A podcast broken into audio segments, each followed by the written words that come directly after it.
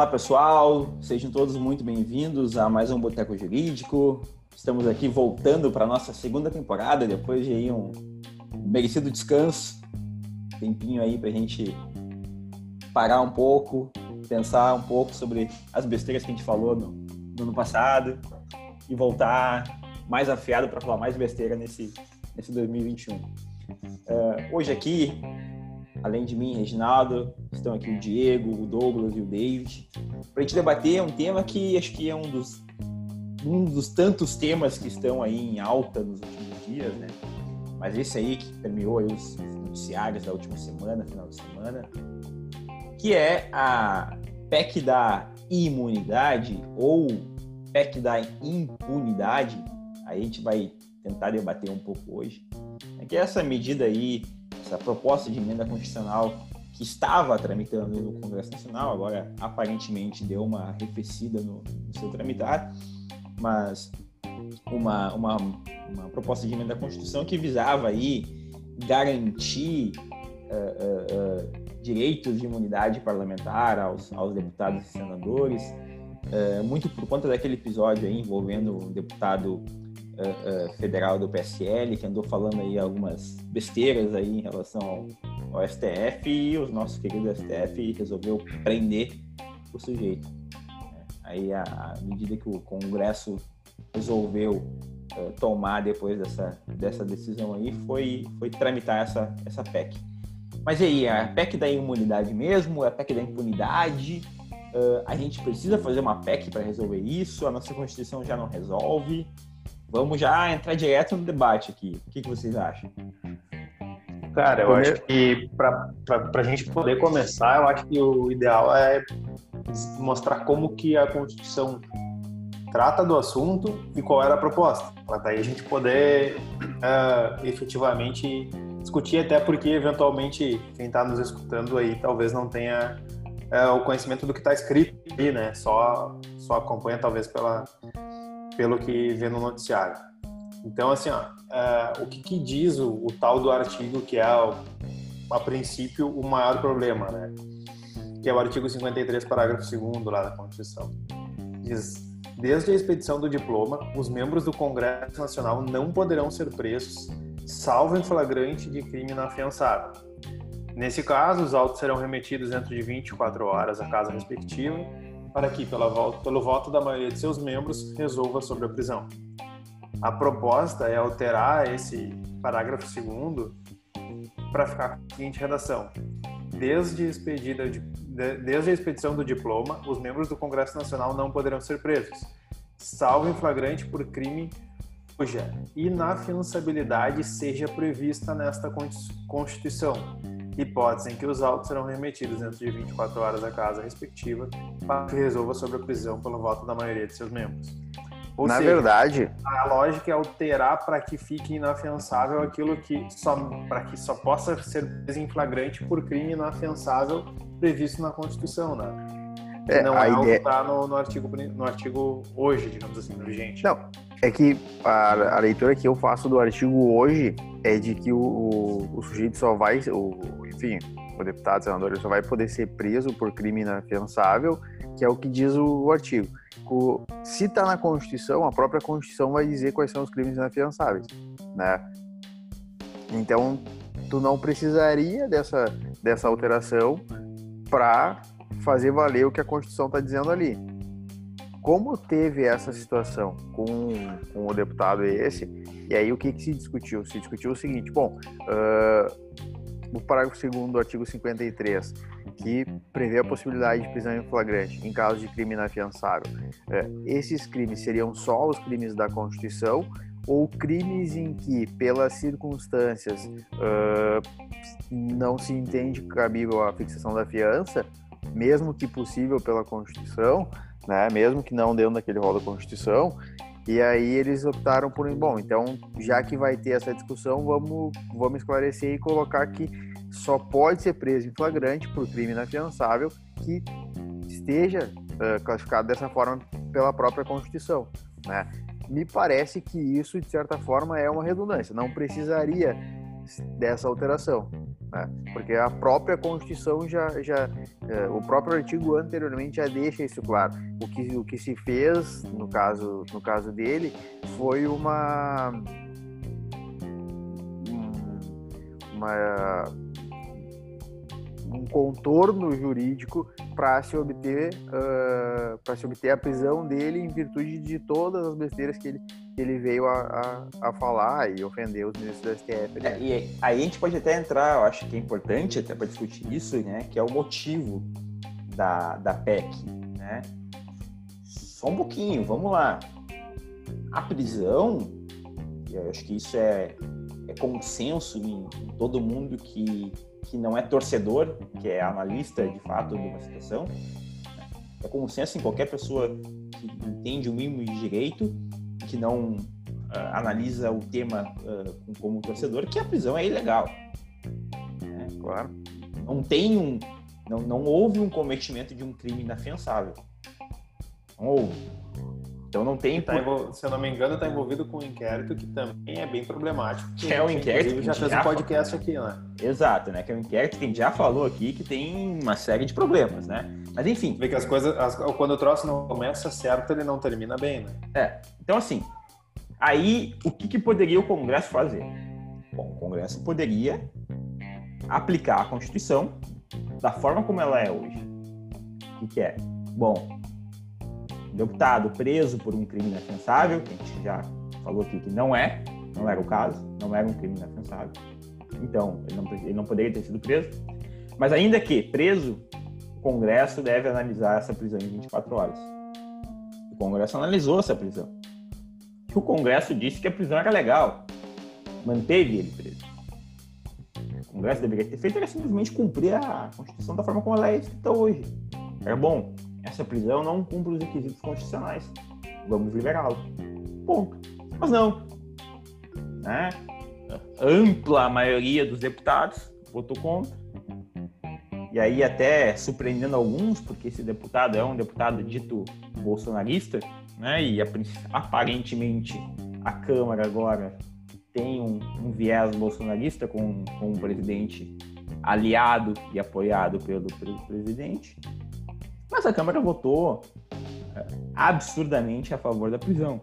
E aí depois resolveu então fazer uma PEC para não, vamos esclarecer as coisas, então vamos resolver. Só que aí dentro dessa PEC, a gente já começa a ver que tem um monte tem de jogadinha. Tem um monte de jogadinha. Começa a vir as coisas que aí tornam essa imunidade, que não precisa mexer, a imunidade eu acho que do jeito que tá, tá ok, começa a trazer um monte de coisinha. É, e aí o David, que é o nosso político, né, pode até nos passar aí um, um panorama do que, que, é esse movimento, né? Porque aí, assim, entre outras coisas, vem, por exemplo, assim, alteração uh, na... Na verdade, não altera, não, não altera literalmente a, a lei da brecha limpa, né? Mas acaba uh, colocando uh, alguma coisinha da, da lei da fecha limpa lá dizer que o, o, o, a perda, a inelegibilidade, a perda do direito de se candidatar, não é mais sobre uma decisão colegiada, e sim sobre uma decisão em duplo grau de jurisdição. Que aí já muda um pouco as situações, que, por exemplo, um prefeito é julgado direto no tribunal, então a decisão dele já é colegiada. Ele, teria que, ele só poderia ser inelegível depois que o STJ julgasse uma matéria em relação a ele alguma coisa assim, né? E mais algumas é, outras coisas. exigir também a manifestação em plenário, né? As cautelares têm que ser dadas pelo plenário, né?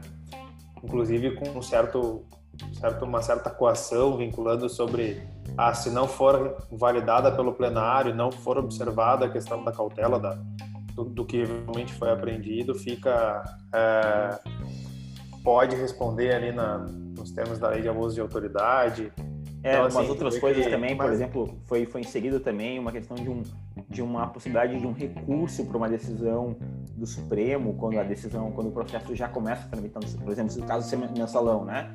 Pessoas com Mas isso eu sou a favor. Né? Prerrogativa de função, já começa a julgar no pleno do, do, do STF, aí tem um recurso, mas recurso para quê, Douglas? Se já quem está julgando é o órgão máximo, para quem que vai ter um recurso? O que, que tem que ter é no máximo, no máximo, no máximo, um embargos declaratórios. Né? Já foi julgado. Eu acho que não. Só que eu acho que não. Porque assim, ó, uh, só voltando um pouco antes, é, essa PEC inclui algumas coisas importantes. Uma delas é um tema que a gente até debateu, é a questão da audiência de custódia, né? Se ela é feita antes ou depois de encaminhar para a Casa Legislativa aprovar e tal. Então isso foi bom, uh, a PEC vai ser bom a PEC esclarecer. Quanto a essa questão da possibilidade de recurso, que é uma inclusão que eles estão fazendo através da, da PEC, cara, o que que, o que, que, a, que a Constituição garante? A Constituição garante o duplo grau de jurisdição, certo? Quanto a isso, está todo mundo de acordo, né? A partir do é, momento... na verdade, um princípio implícito constitucional, né? Pois é, mas... Já, enfim, já os, garantido os, os, jurisprudencialmente, mas é implícito, né? Os, próprios pactos internacionais, enfim, também te trazem essa garantia. Então, quanto a isso, a gente concorda. Tu tem que ter direito ao duplo grau de jurisdição, né? A partir do momento em que tu é condenado, enfim, digamos, pelo, pelo Supremo Tribunal Federal no pleno, é, aonde está o teu duplo, aonde tu perfectibiliza, onde tu concretiza o teu duplo grau de jurisdição. Até então tu não tem, né? Tem a possibilidade de alguns recursos ali, embargos, etc, etc, etc, mas uma reanálise efetiva tu não tem. E eu, e eu não sei se isso se essa possibilidade de recurso que eles estão dando ali supre, porque tu tem algumas características específicas no recurso originário condicional, né? Então tu não teria um duplo grau de jurisdição uh, de certa forma amplo, efetivo, analisando todas as questões de, de, de, de prova, os fatos, etc. Né? porque me parece que de certa forma ele é um pouco limitado, mas já te dá um duplo grau de jurisdição. Então, me parece que prever a possibilidade de recurso nesse tipo de decisão tá, na minha visão, tá concretizando um direito de, de, de qualquer um, né? Que é ter esse duplo grau de jurisdição. A questão da ficha limpa em tornar inelegível o cara condenado após o duplo grau de jurisdição Cara, também me parece fazer sentido, porque a partir do momento em que tu tem uma decisão de um órgão colegiado, mas essa decisão não foi revista, a sanção de te tornar inelegível é pesada, né? Então me parece que tu precisa ter uma, uma possibilidade de revisão para daí sim tornar o cara inelegível. Eu entendo que a inelegibilidade de um político ela vai acontecer quando ele praticar, enfim, diversos ilícitos ali, né? Mas mas mesmo assim, eu acho que atropelar isso e já sair aplicando essa sanção para ele já de, de, de, plano não, não, é o, não é a função do, do, do, do direito, digamos assim, né? Bom, o que, que, que eu penso ali? Aí, vamos, antes de, de entrar ali sobre a questão da PEC em si, a gente trabalhando essa questão do duplo grau de jurisdição e aí... Derruba esse garantista aí, David. Uh, e até pior que eu acho que eu vou junto com ele aqui em algumas coisas, mas aí na questão eleitoral, onde a gente é garantista também, né? É, querendo ou não, ainda acho que são um pouquinho assim. Uh, mas vindo para a questão eleitoral, ali a, a lei da, da ficha limpa, né? Ela prevê a inelegibilidade através de condenação em segunda instância. Tem condenação em segunda instância, está inelegível, e aí depois que cumpre a pena por mais oito anos depois de cumprida a pena. Se a gente pegar toda a questão da repercussão que teve ali do, do caso do Lula, na questão da Lava Jato, que foi presa após segunda instância, isso, uh, toda essa questão, o rulo que deu ali dizendo que tem que cumprir todos os recursos, não pode prender depois da segunda instância, eu acho que o mesmo caso também deveria se analisar e se aplicar por causa do no, no, na lei da ficha limpa, né? O cara é condenado em segunda instância e ele já ele simplesmente já fica inelegível, né? Mesmo ele tendo recurso adiante. Eu acho que isso é uma matéria que deveria também ser, já foi debatido no TSE e diz que é algo válido, mas ainda não tenha sabatinado e deferido um processo disso, uma conclusão no STF. Eu acho que essa discussão deveria chegar e também ter a base constitucional disso. Aí a gente entra, a gente tem a outra visão. Isso é, é, a, é a análise jurídica, né? Que a gente tem. Mas aí, tendo a visão política, e aí vem a, aquilo que o povo pensa, a gente dá muita bola porque a população vê, né? Que hoje em dia é o que acontece no, nos julgamentos, uh, a opinião pública é onde acaba se mantendo essas decisões, até porque a lei da ficha limpa foi uma, uma lei uma lei popular, né? Então é, é ali que, que aquela, naquele momento, logo depois do mensalão, que, que se criou a lei através da iniciativa popular, é que ela fica até hoje, mesmo eu achando que tem constitucionalidade nesse sentido. Quanto à PEC da impunidade, que aí entrou esse jabuti, esse é um dos jabuti que entrou ali para tratar também da, dessa condenação aí da, da ficha limpa, após segunda instância, eu acho que não precisa mudar a Constituição. Concordo ali com o que o Reginaldo falou também. Uh, o que tem, o que está posto hoje na Constituição já já está bom. Só que o Congresso, no caso a Câmara dos Deputados, aí acabou, eu acho que se abaixando demais para o STF. Eles deveriam ali, né, naquele momento, defender a instituição que é o Legislativo, porque do meu ponto de vista está errado. O STF ele está se intrometendo demais nos outros poderes. A gente já não tem mais tanta independência assim. A gente já discutiu aqui uh, esse inquérito que, que, é comandado por eles mesmos, uh, acusa, julga e, e faz tudo é complicado, não tem que nem o. Já foi dito aqui também, não tem um, um duplo grau de jurisdição, né? Começou lá, é o, não, não, não tem para onde recorrer dessa condenação. Eu acho que o Congresso acabou abaixando as calças, vamos dizer assim, pro, pro STF deveria ter julgado dito não, não vou, não vou prender um dos meus aqui, manda pro Conselho de Ética e, e julga lá dentro para ver o que, que dá, mas não, não, não corrobora com a defesa. Eu acho que tá errado uh, dar, dar, um poder todo esse para o STF. Isso não deveria ter acontecido. E aí a PEC da, da imunidade, ou melhor, da impunidade, como diz, foi uma resposta do, da Câmara em tentar dizer isso para o STF. Ó, não, não quiseram comprar briga com eles dizendo que não, que, que não iria acatar a prisão do, do parlamentar, do, do integrante deles, um par deles, mas aí querem mudar a lei. Cara, eu sou de enfrentar e dizer, não, não vamos prender o cara, vai para o conselho de ética que a gente resolve fazer. E assim, eu já falei isso da outra vez lá, quando a gente discutiu a questão do inquérito, e vou repetir. Está se dando muito poder para o STF, daqui uns tempos, eleição para presidente da República, as eleições gerais, presidente da República e deputado federal, nós vamos levar os candidatos a presidente lá no plenário do STF, vamos dizer, ó, ministros, vossas excelências escolham quem vai governar esse país. Largar uma lista para eles lá de deputados, eles vão escolher também quem é que vai para o Congresso porque para mim tá demais. Se continuar desse jeito, é o que vai acontecer. Eles que vão mandar no país. Tá sem áudio, Diego. A última palavra acaba sempre sendo a deles, né? Sim, sendo exatamente. ela certa ou errada. E aí, é, é, essa é a grande questão, né? E em relação a, a isso que trouxe de que, bom, eles votaram dizendo que seria adequada a decisão, que estava correta, mantendo a prisão e depois vão lá e fazem uma PEC, me parece um pouco de.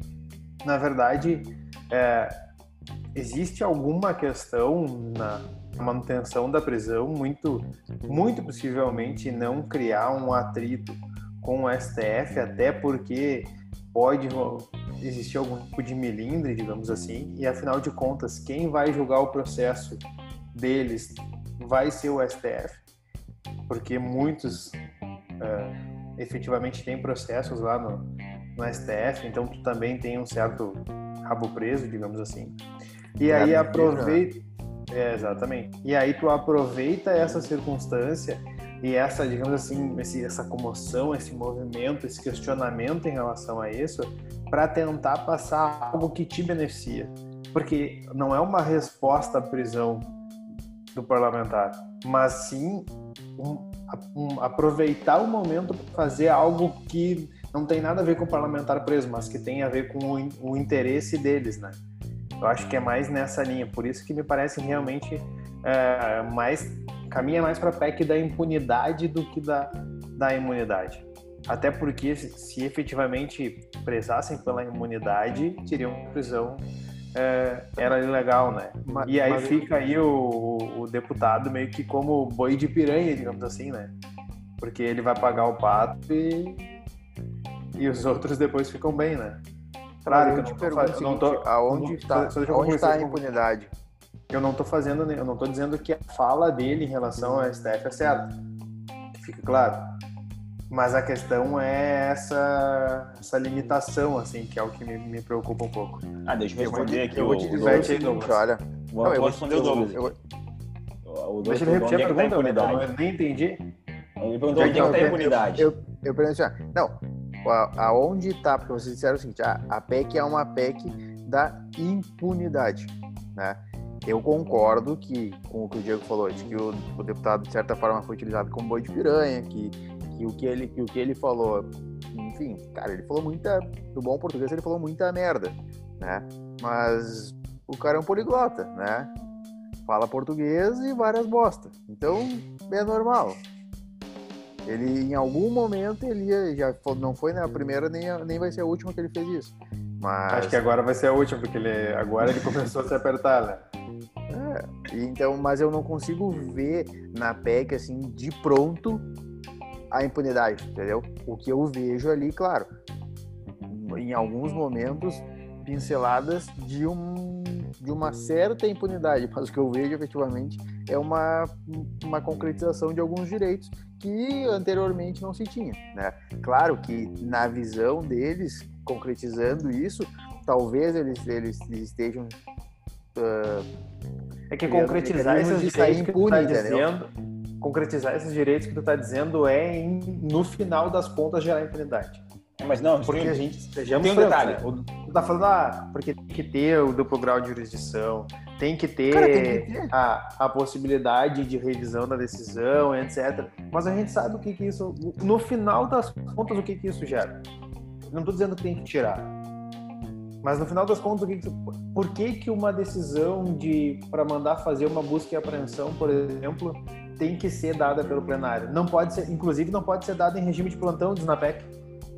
Aí quer dizer que eu, aí quer dizer que eu tô, porque quer dizer que eu tu tem um Alexandre de justamente porque tem um Alexandre de Moraes que abre o inquérito e vai lá e toca.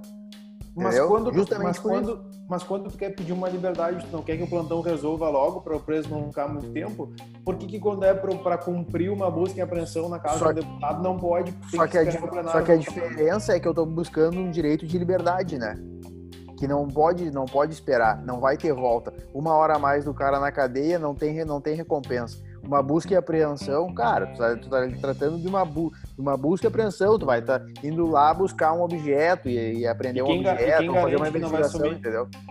Bom, mas aí são os ônus e os bônus, né? Agora a liberdade tu não tem. A liberdade tá aí, se ela passou e aí um minuto lá, um segundo lá, um segundo dentro do presídio, cara, não tem volta, tu entendeu? Cada minuto lá dentro não vai voltar. A busca e a apreensão, bom, se a busca e a apreensão vai passar pelo plenário, beleza, entendeu? julga, julga, decide algo no plenário. Estou com a mão levantada aqui para pedir a Esquentou o debate. Porque é o seguinte, e cara, ultimamente eu tenho, em alguns temas eu tenho me debatido com isso, na minha atuação profissional, na minha, no meu bate-papo jurídico também. É, e, e, cada vez mais eu tenho me aliado lá à linha de Aí vamos entrar para a linha do, do, David também da filosofia do direito, né? A linha de Luhmann, a linha de Kelsen, é, da justiça pelo procedimento. Ou seja, só há justiça se houver um procedimento justo. Porque no mérito, o mérito em qualquer matéria a gente tem duas versões. E o juiz vai decidir qual é a versão é aplicável para o caso. Não há justiça. Então, um lado sempre vai perder. E aquele lado vai se sentir injustiçado ainda que ele possa saber que ele não tinha razão, ele vai se sentir injustiçado. Então, tu nunca alcança a justiça pelo mérito. Tu só alcança a justiça pelo procedimento.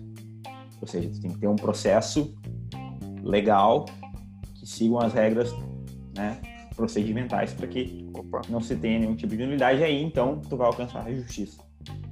Aí eu posso até concordar com o Douglas que, eventualmente, esses termos aí, esses temas que ele trouxe, possam ser coisas que daqui a pouquinho são necessárias que hoje não estão na Constituição, mas também tendo a aí tentando me afastar desse, dessa linha, concordar com o Diego de que, pô, mas é uma sacanagem, né? É, até que ponto isso vai?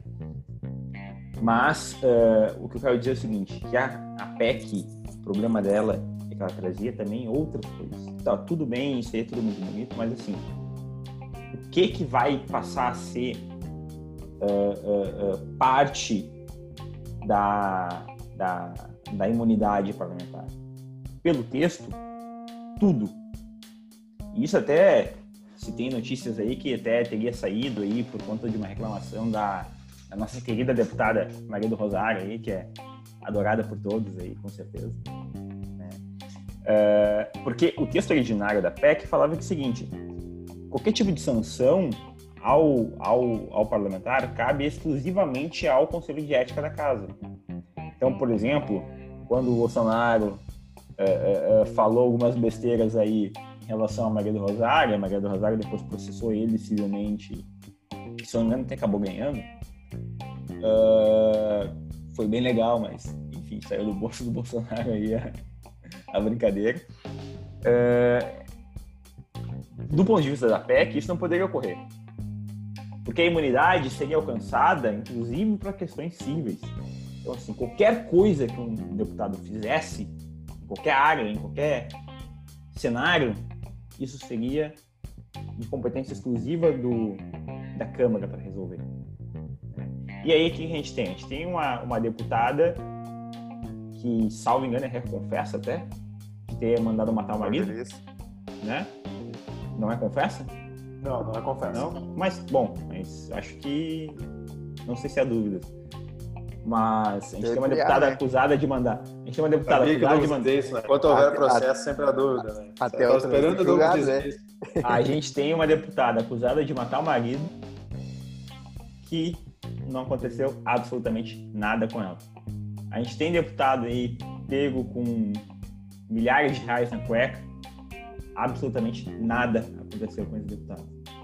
Então, como Cara, a gente aí... vai uh, uh, trazer para o Conselho de Ética da Câmara competência exclusiva para tratar de qualquer tema, qualquer violação legal que um deputado uh, performar e confiar que isso não é uma impunidade? Vou te dizer que eu tô com pena desse, desse, desse deputado aí, cara, porque, cara, foi o único que se complicou. Exatamente. É. Exatamente. Ali o Scott da bunda, né? é.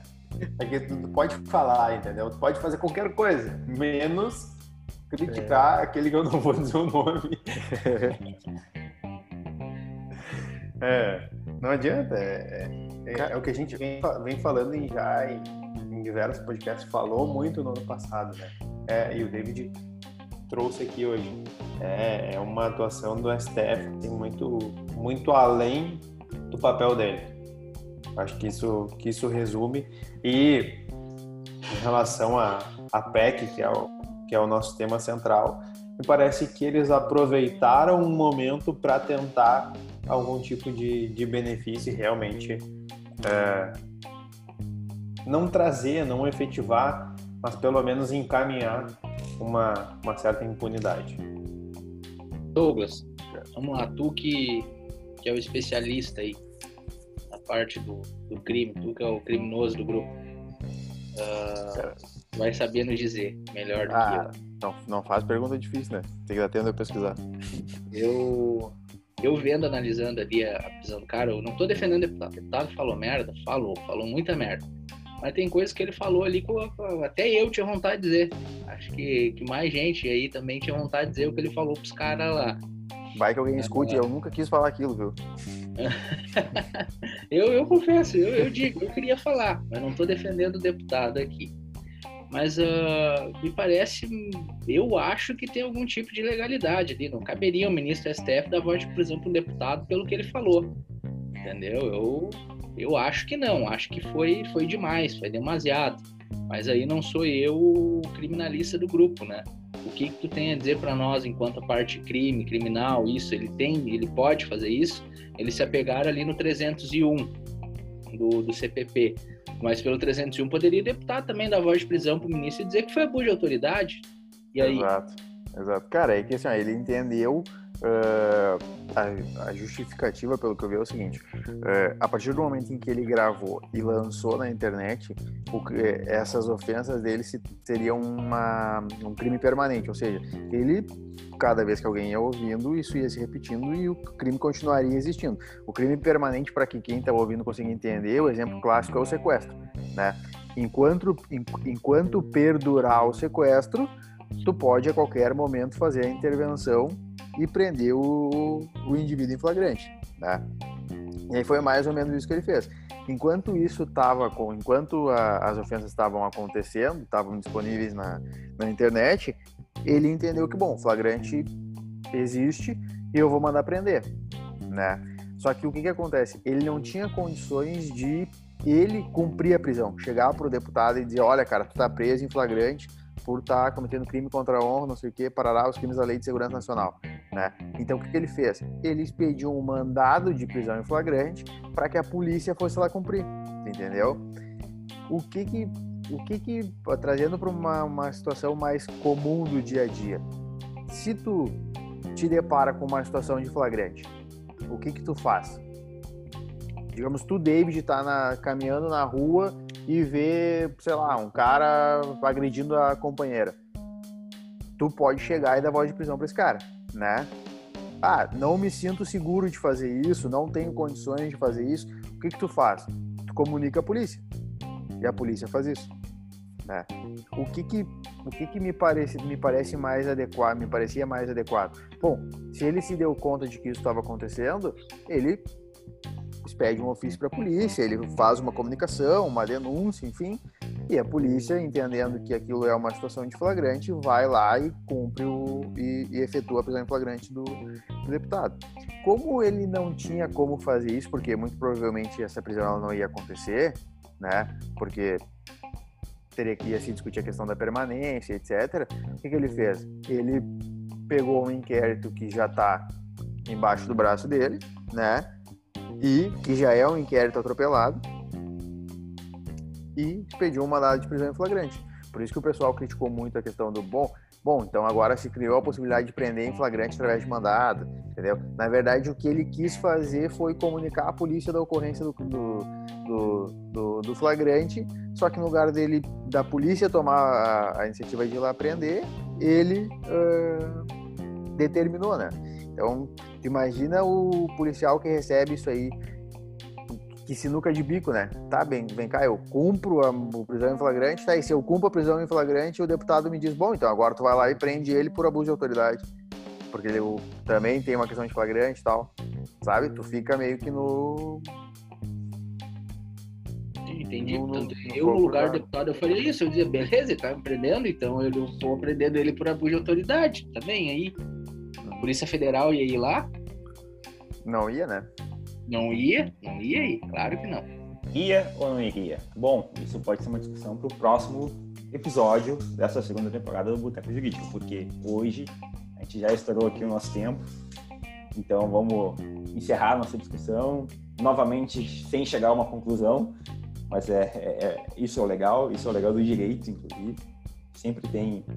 A resposta correta sempre é a depende, então. E eu, eu acho até que o nosso papel também debater isso é trazer para o pessoal que escuta, né, para o ouvinte, Uh, bom, a posição que, que, por exemplo, nesse caso eu tenho, que não é, de, não é de certa forma uma impunidade, mas sim a concretização de alguns direitos, né? Na maioria dos dispositivos dessa PEC, alguns sim eu concordo que, que possam ser vistos como impunidade, você já tem a visão de que não, ela dá uma impunidade muito maior e não uma concretização de direitos. E aí o cara que escuta, o ouvinte que está tá, tá escutando isso daí, ele, bom, ele assimila, faz a filtragem que ele, que, a partir das pré-compreensões dele e chega a uma, chega a uma conclusão, né? Eu acho que também não, não, na nossa ideia, eu acho que desde o início não é impor uma, uma, uma, uma visão, né? Mas sim trazer a, argumentos e, e fundamentos para que, que o sujeito consiga tomar uma posição de uma forma mais clara e não a partir especificamente de, bom,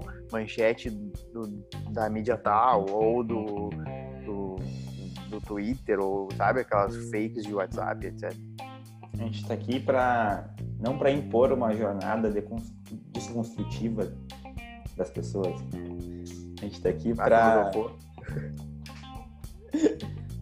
para tratar dos temas de, de forma mais clara e, e, e, e, sei lá, divertida. A gente se diverte, quem escuta não sei. A gente se diverte fazendo. Então tá, gente, muito obrigado pela audiência. É... Provavelmente semana que vem tem mais um episódio, vamos ver se a gente consegue voltar ao ritmo ou não. Semanal. Semanal ou não, vamos ver. Então, muito obrigado para quem escutou até aqui. Um abraço e sigam nós na, nossas redes, na nossa rede social, arroba Boteco Jurídico no Instagram. Comente lá o que achou do programa, sugestão de tema. Se quiser participar conosco, fala lá que entra aqui bate papo com a gente também, não tem problema. Certo, gente? Muito obrigado, um abraço. Tchau, tchau.